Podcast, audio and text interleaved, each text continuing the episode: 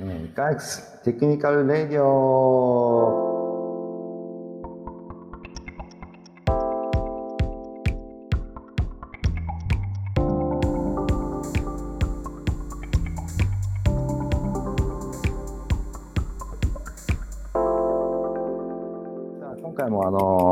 の、インディアのみんなで雑談しているのを配信していこうかと思ってます。えー、今日の参加者、えっ、ー、と、それぞれ自己紹介していきます。私からいきます。えー、ガイアックスの技術本部長をしております。えー、佐々木と申します。よろしくお願いします。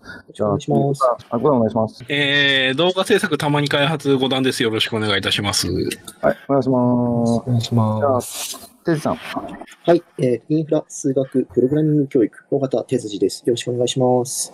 お願いします。じゃあ、最後、荒牧くん。はい。えっと、20卒、新卒エンジニアの荒牧です。バリバリ研修中です。お願いします。お願いします。お願いします。お願いします。で、今日のテーマなんですけど、えっ、ー、と、まあ、基本プロジェクトのソースコードを管理すると皆さんこう GitHub 利用してると思うんですけど、まあ、GitHub であの、リポジトリで管理する上で、こう、やっぱプロジェクトのこう概要とか、中の使っている技術とかを、あの、もうまとめるために、リードミー皆さん書いてるんじゃないかなと思ってて、じゃあそのリードミーって、こう、どんな風に書くのが理想なのかなっていうのを僕も知りたくて、まあ、そんな話題を、こう、今日話していきたいなと思ってますので、よろしくお願いします。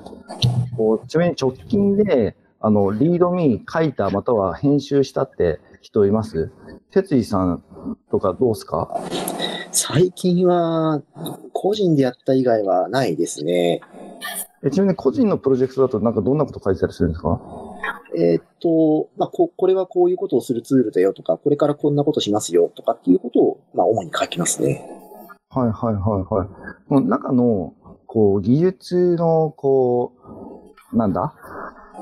言語のバージョンとか使ってるミドルウェアは、の一覧とかもって書いてたりするんですか？ああ、もう必要であれば書きます。最近だとあのガスで使えるなんかライブラリ、あの最近 V8 使えるようになったんで、もうクラスに抜き出して、あの、コピペして使えるみたいな、まあ、あの、ノリで、あの、ちょっと作り始めてるんですけど、まあ、なんかあの、V8 で使えるよとか、まあ、あの、ガスでこういうふうに新規スクリプト作成して使ってくださいねとか、まあ、なんかそういうことは書きますね。もちろんその Rails とか、もうちょっと大きなものになると、これこれこういうミドルウェアこれのバージョンとかって書く、まあ、もちろん書くとは思います。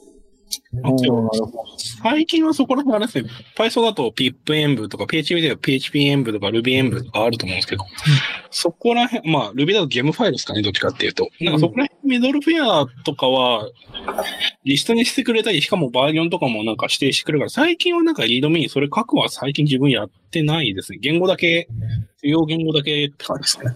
うん、はいはいはい。逆にあの5段の方で、えっ、ー、と、部署のプロジェクトの、こう、リードミーで、こんなこと書いてるよとかっていう事例とかってあったりする？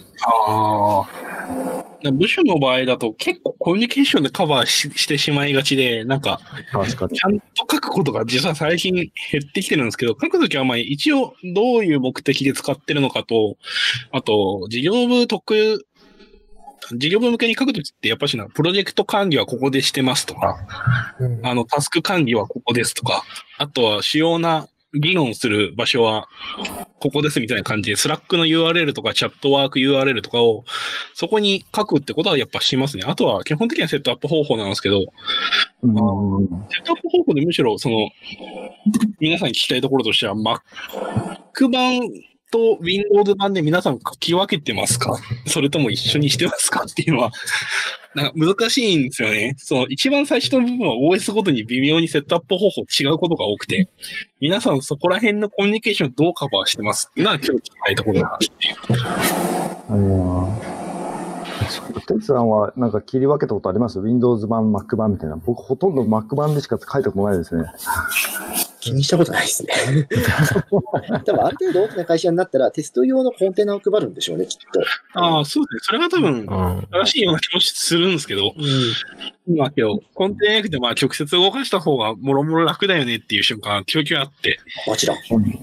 どうした方がいいんだろうなっていうのは、ちょっと今やってるプロジェクトの初期の頃途中から Windows PC の開発やってる方が入った時にどうしようかっていう議論はしたんですけど、まあコミュニケーションでカバーしましたっていう。感じです。うんうん。こうちなみに、あの、荒牧くんはもう新卒？で、まあ、これから本格的にプロジェクトに参加していく予定だとは思うんですけど、なんか、他のプロジェクトのリードミーとか読んだことある？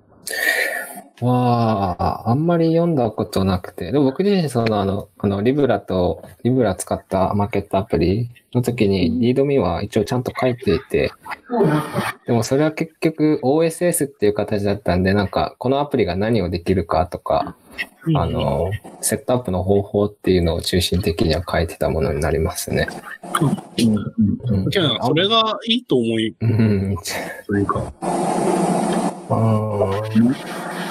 なんかはたまたな、どんなプロジェクトなのか、で、セットアップ方法以外に、こういうものは書いといた方がいいんじゃないかなって、こう、思いつくものとかあったりします？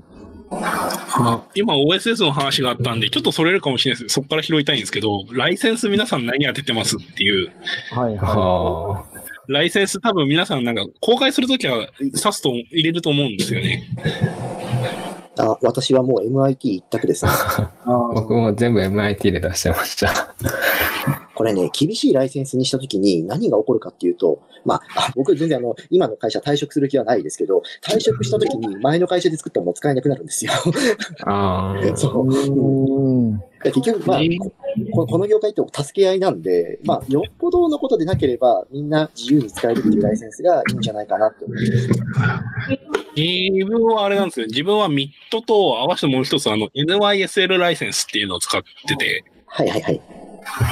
あの、これが結構個人的には好きなんですけど、NYSL、まあバージョン0.9982っていうのが今一般的に公開されている NYSL ライセンスなんですけど、これ意味がですね、肉なり焼くなり好きにしろライセンスっていう、あの、ライセンスで、あの、著作者人格権以外は全て放棄するっていう。あの、とりあえず書き捨てた、書き捨てとか、あとは、なんか資料とかあはこ好んで自分これ当ててますね。うん。面白い。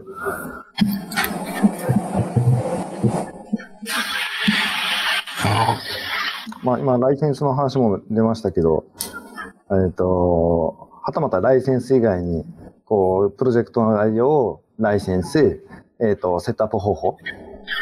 実はリードミはそれだけで十分なのかっていう。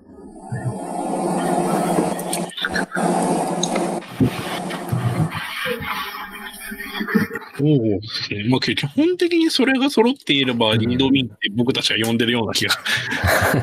それがリードミー .md って書かれてるのであれば。うんうんうん。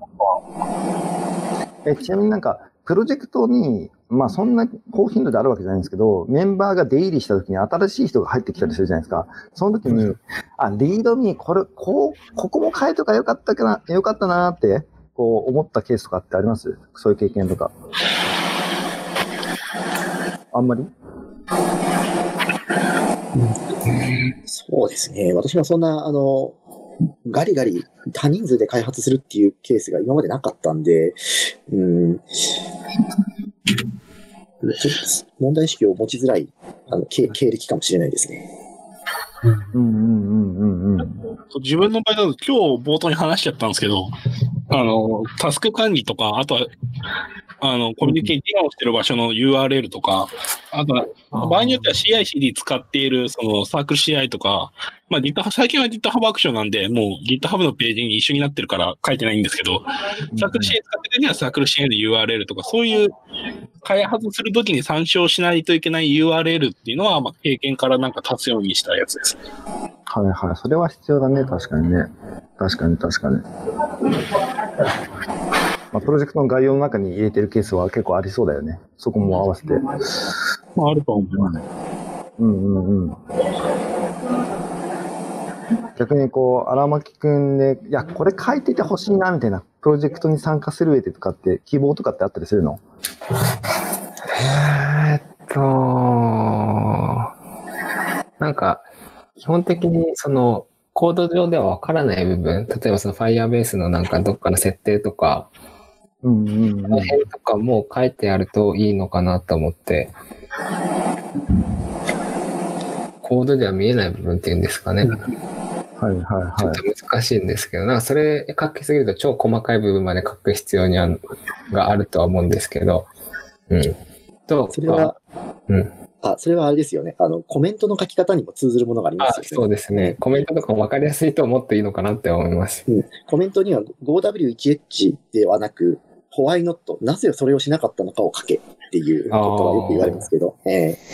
でもしかしたらリードミーにもそういうのを書いたら、あの、いいのかもしれない。いわゆるあの、皆さんは、多くの人たちはこの実装を、あの、なん当たり前に想像するけど、私たちがこれを取らなかった理由とか、わなぜこう、一見複雑に見えるような構成にしたのかっていう理由をリードミーに書いておくと、もしかしたら効果的なのかなってちょっと今の話聞いて思いました。うん。うん。うん。あと純粋にその、ウェブアプリとか、あの、スマホアプリの開発をやってるんで、なんかデザインとか直感的に分かった方がコードとかにもそのデザインから落としてっていうのはなんか見やすくはなるなと思うんで、その辺の UI のデザインとかもリードミーとかにリンクとか貼ってあるといいのかなって、さっきのコダン君の話にはつながるんですけど。うんリードミーになんか動画とか実際起動した時のスクショがあるのはめちゃくちゃ嬉しいですね。そうですね。うん、なるほど。なんかコードだけで一発でわかんないんで、でも A だと一発で分かって、そっから多分、それから見たらコードの理解度とかって超速くなるとは思うんで。うんうんうん。確かに。いい観点ですね。じゃあ今日、あの、ありがとうございました。いいご雑談ができました。あの、結構こう、大学生社内のプロジェクトでもリードミーあまり書かれてないケースもあるんで、なんかその辺も少しずつこう、手こ入れしながら、あの、改善していきたいな、なんて思ってたりしました。じゃあ今日はあの、ありがとうございました。えー雑談以上になります。ありがとうございました。お疲れ様でしたお疲れ様でしたお疲れ様でした。良いエンジニアリングを。